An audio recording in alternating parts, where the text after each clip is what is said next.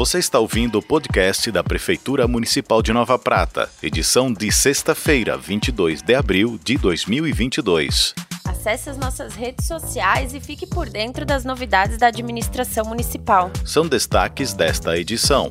Novos notebooks são entregues nas escolas da rede municipal de ensino. Segundo mutirão de cirurgias de catarata. Acerto sobre o reajuste salarial para servidores públicos será votado na segunda. Expo Prata e Festival do Folclore têm datas definidas.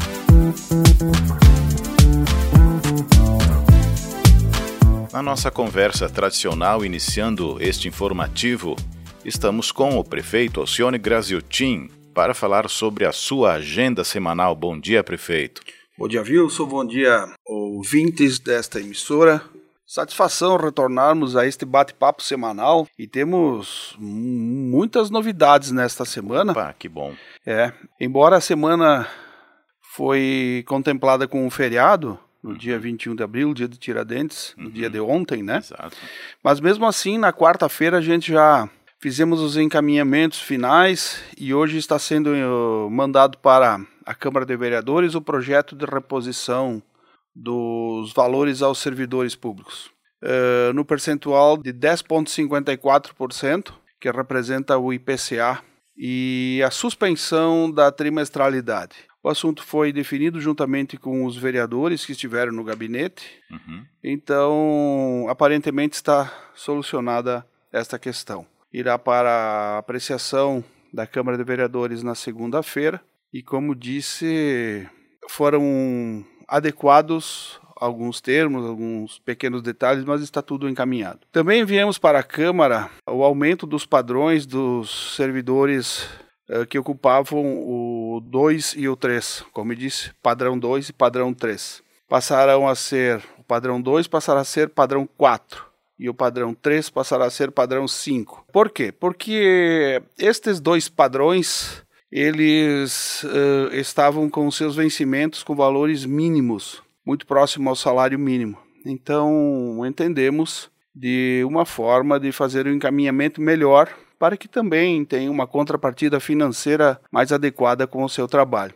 Isso tudo, inclusive, vem de encontro às orientações que tivemos lá no início do nosso mandato, da assessoria do DPM, uhum. que originariamente nos informou que, em tendo valores de entrada maiores, diminuiríamos a condição da dívida autuarial que temos com o IPRAM, a dívida que todo mundo sabe que beira 100 milhões. Que a gente já comentou várias vezes aqui. Muitas né, vezes, exatamente. Também nesta semana, para nossa satisfação, acompanhamos a reunião aqui em Nova Prata da Atua Serra, na quarta-feira, na Casa da Cultura, onde recebemos participantes desta entidade, originários de outros municípios, o que nos deu muita satisfação de estarmos andando para e passo com esta entidade que certamente trará benefícios a toda a comunidade. Também ocorreu na terça-feira a Assembleia de Eleição e Posse dos membros da diretoria do Congresso Florestal. Este congresso, como é de conhecimento público,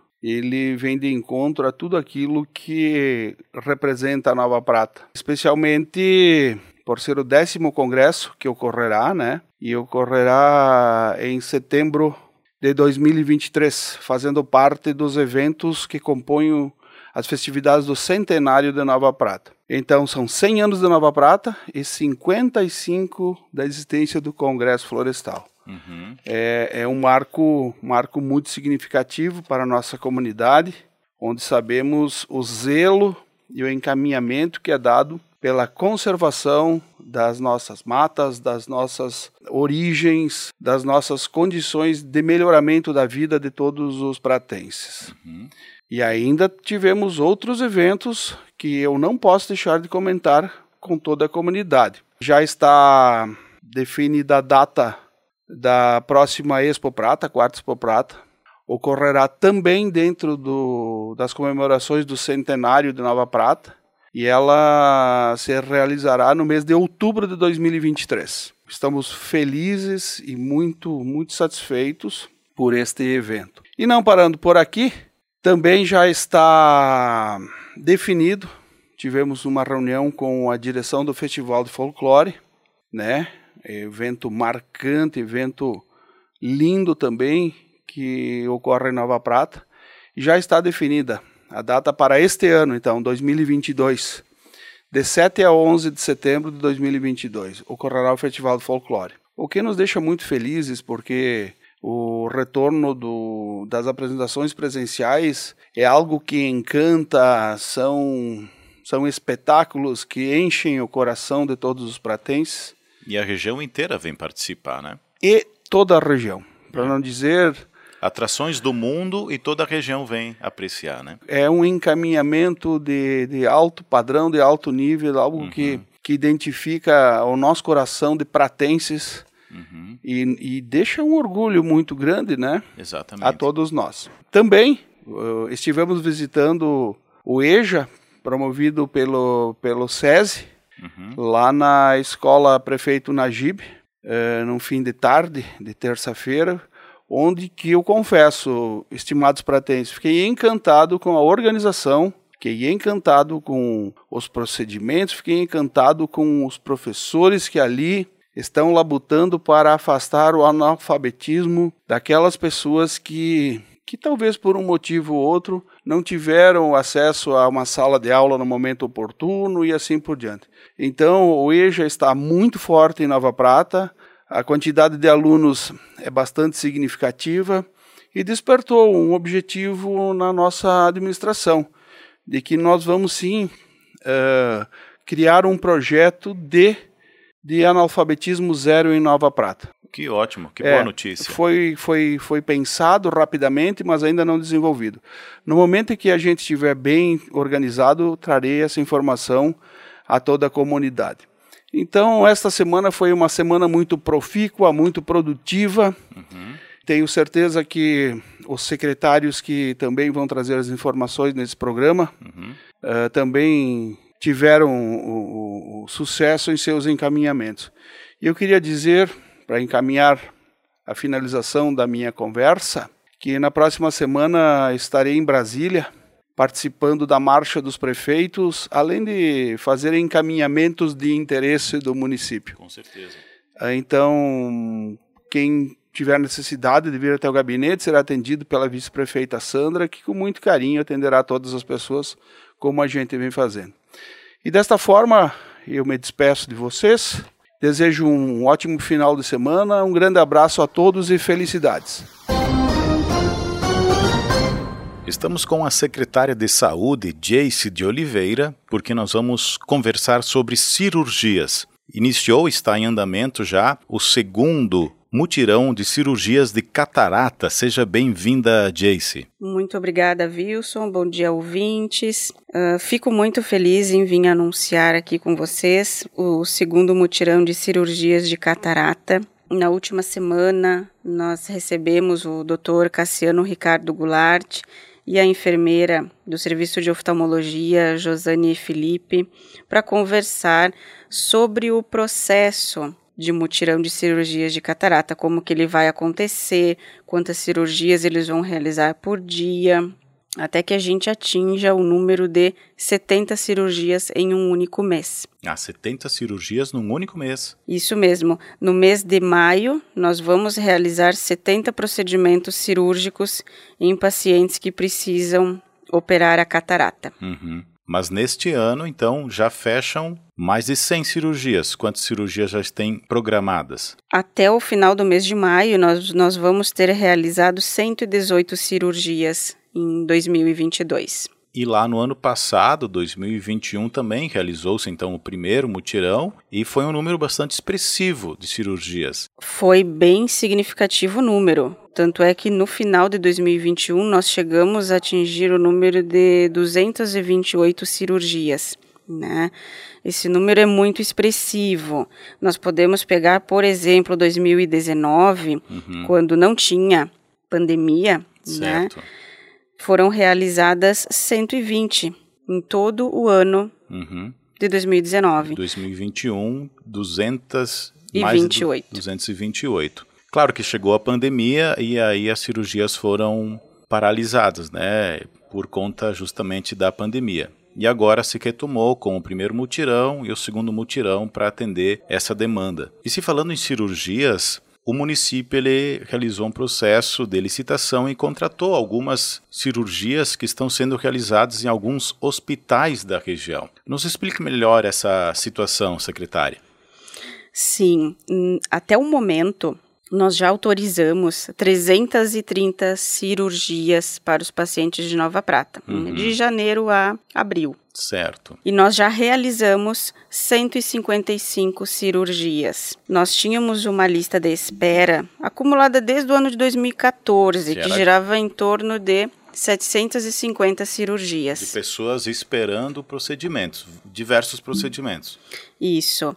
E nós temos aí cirurgia de vesícula, cirurgia ginecológica, de traumatologia, e todos esses, todos esses procedimentos estão sendo autorizados pela Secretaria Municipal da Saúde. Uhum. Os pacientes se dirigem até a, a nossa instituição, retiram a autorização dos exames pré-operatórios uhum. e no momento em que esses exames ficam prontos, elas já são direcionadas para o hospital onde será realizado o procedimento. Esses hospitais participaram da licitação. Quais são esses hospitais que estão realizando essas cirurgias? Sim. Nós temos então o Hospital do Município de Garibaldi, certo. Uh, Guaporé uhum. e também o município de Paraí. Esse procedimento de licitação foi realizado no final do ano de 2021 e esses três hospitais participaram do processo Uhum. E hoje estão realizando todos esses procedimentos. Até o final do ano, nós vamos ter realizado todas essas 750 cirurgias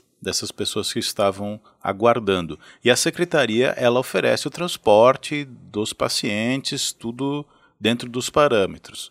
Exatamente. O paciente recebe a, o encaminhamento, então, da, da sua cirurgia, passa no setor de transporte, realiza o agendamento. Uhum. Né? Nós temos aí rotas já para Porto Alegre, Passo Fundo, Caxias, Bento Gonçalves, então acaba já ficando na nossa rota. Uhum. Uh, quem utiliza o transporte do município ali na Secretaria de Saúde sabe que nós temos referências em, em grandes centros e todos os dias da semana tem transporte para determinados destinos. E aí dentro desse transporte que já é previamente programado, nós vamos alocando os pacientes conforme a agenda dos hospitais. Tá certo. Então, até o final do ano, esta fila de espera estará zerada. Claro, se tratando desse, dessas 750 que estavam represadas. Era pessoas que estavam aguardando lá de 2019, 2020, por aí. Isso mesmo. Nós estivemos visitando os hospitais de Garibaldi e Guaporé, uhum. prefeito Alcione e eu. Certo. E nós uh, conversamos com alguns pacientes que estavam saindo da, das instituições. Conseguimos identificar ali pacientes que aguardavam, por exemplo, cirurgia de hérnia há sete anos. Esses pacientes já pratenses, que já foram para realizar a cirurgia. Isso, eles estavam recebendo alta do hospital no momento em que nós chegamos lá. E o feedback deles? Nós conseguimos identificar, conforme os relatos, uhum. uh, que os pacientes foram muito bem atendidos, né, ficaram em instalações de boa qualidade, uhum. né.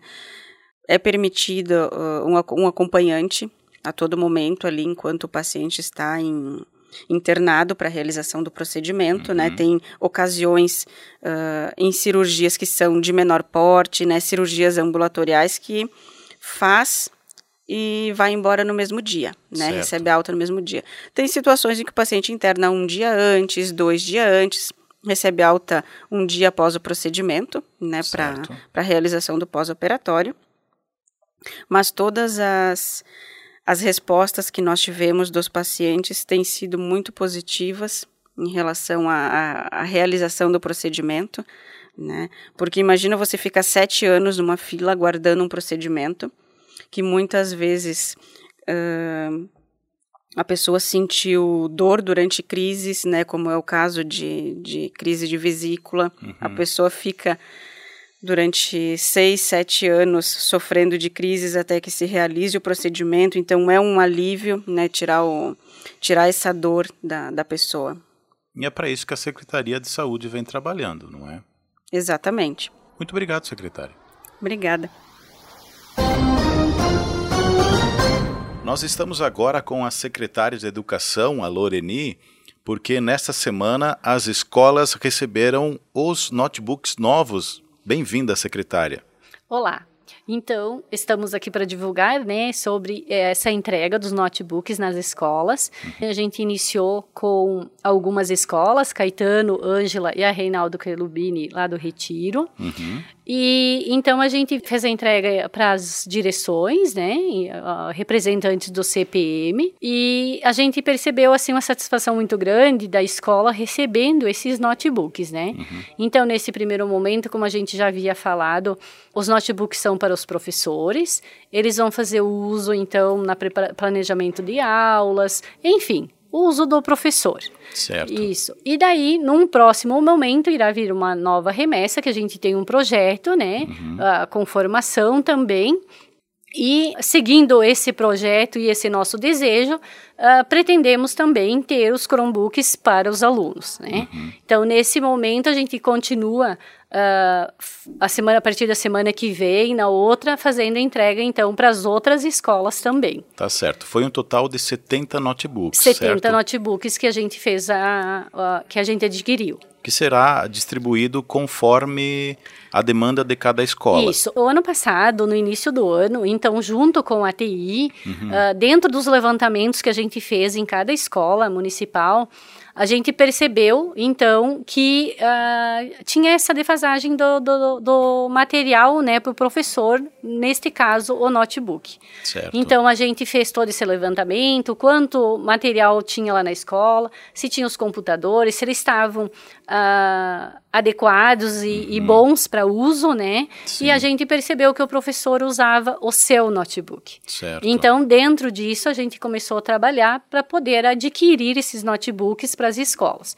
Então, como a gente conseguiu os 70, dentro desse levantamento, a gente foi elencando número de alunos, número de salas e contemplando cada escola com esses notebooks. Tá então, tá para algumas escolas foram sete, para outras foram doze.